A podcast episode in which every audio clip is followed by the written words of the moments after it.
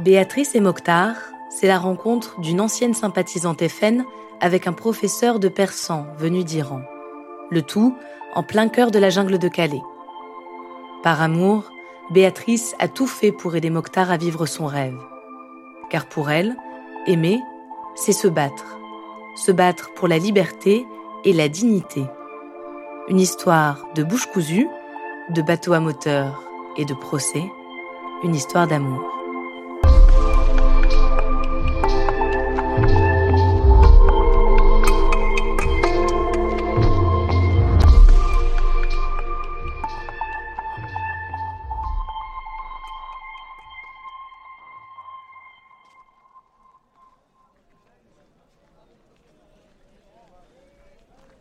2016, Calais.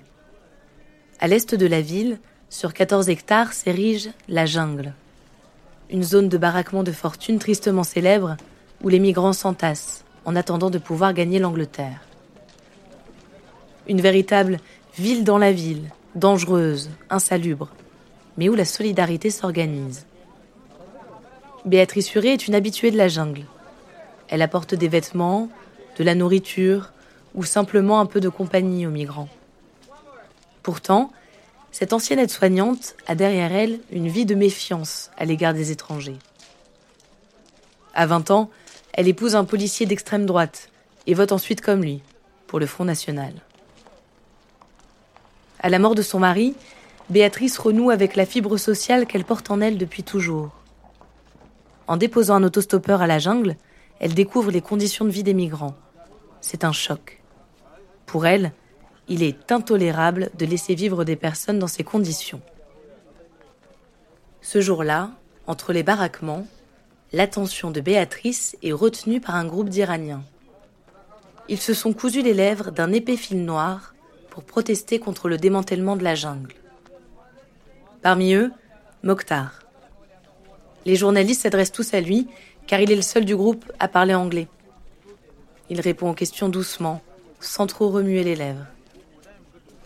En Iran, Mokhtar était professeur de persan. Il est en France depuis 2015. Béatrice se sent directement aimantée à son regard. Ce qui la frappe en lui, c'est l'incroyable douceur qu'il dégage. Ça a été le, croisement des regards qui. Ça, ça fait tilt tout de suite, quoi ça fait tilt.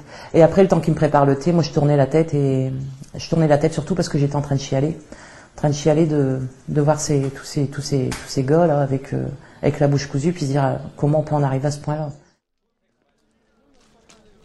Mokhtar et ses camarades tiennent dix jours bouche cousue. Béatrice est très présente. Elle leur amène de la nourriture et des boissons qu'ils peuvent ingérer à la paille. Mokhtar la cherche toujours du regard. Puis il s'en va.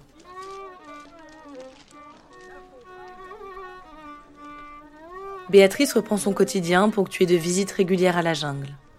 Un jour, un ami bénévole lui demande si elle peut accueillir des Iraniens chez elle. Elle accepte, pour deux, trois jours, pour dépanner. Quand elle les reçoit, surprise, Mokhtar est là. Il lui fait une cour délicate qui fait mouche. Béatrice est tout de même préoccupée par leur différence d'âge. Il a 36 ans et elle 44. Il s'en fiche. Les amis de Béatrice la disent inconsciente. Ils lui demandent d'arrêter ce jeu dangereux. Mais Béatrice est amoureuse. Tellement amoureuse qu'elle ne cherche pas à décourager Mokhtar de se rendre en Angleterre. C'est son rêve, pas question de le mettre en cage. Elle veut qu'il soit heureux. Elle accepte de l'aider.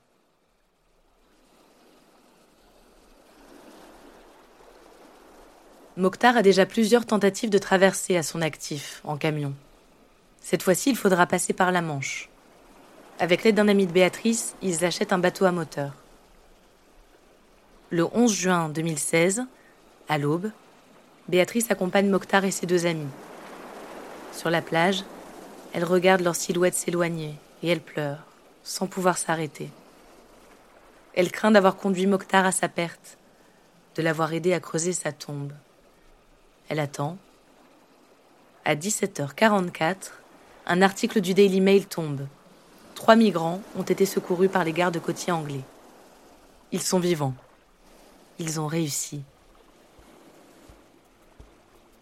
Quelques jours plus tard, Béatrice rejoint Mokhtar en Angleterre. À partir de là, ils se voient toutes les deux semaines et parlent quotidiennement par webcam interposée. Un jour d'août, des policiers viennent chercher Béatrice sur son lieu de travail. Elle est mise en examen pour aide à la circulation et au séjour irrégulier d'un étranger en France en bande organisée. Béatrice assume, elle connaissait les risques. Elle demande simplement à être jugée avec humanité. La même humanité qui l'a poussée, elle, à aller contre la loi. Lors du procès, elle est reconnue coupable, mais dispensée de peine.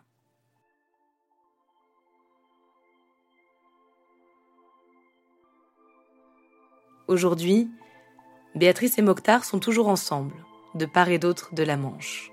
Ils se voient régulièrement. Dans une interview donnée avant son procès, Béatrice disait Nous n'avons pas de projet.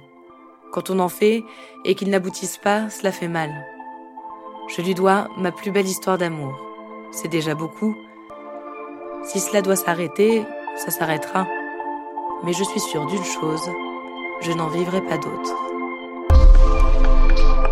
you.